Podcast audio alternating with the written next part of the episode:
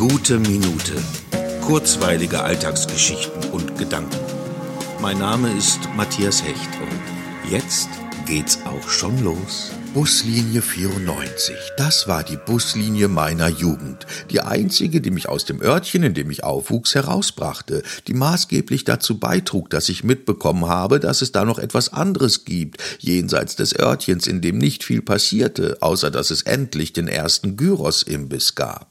Die Fahrt dauerte knapp 45 Minuten bis Bielefeld City. Die Linie 94 führte vorbei an jede Menge gedüngten Feldern, an der Fahrschule, in der ich meinen Führerschein gemacht habe, und am Friseursalon, in dessen Tochter ich über Jahre verliebt war und ich jedes Mal hoffte, dass sie einsteigen würde. Spätestens ab der Hauptstraße in Brackwede, wo meiner damaligen Ansicht nach das Leben tobte, war Bielefeld nicht mehr fern und mein Gefühl von jugendlicher Freiheit wuchs.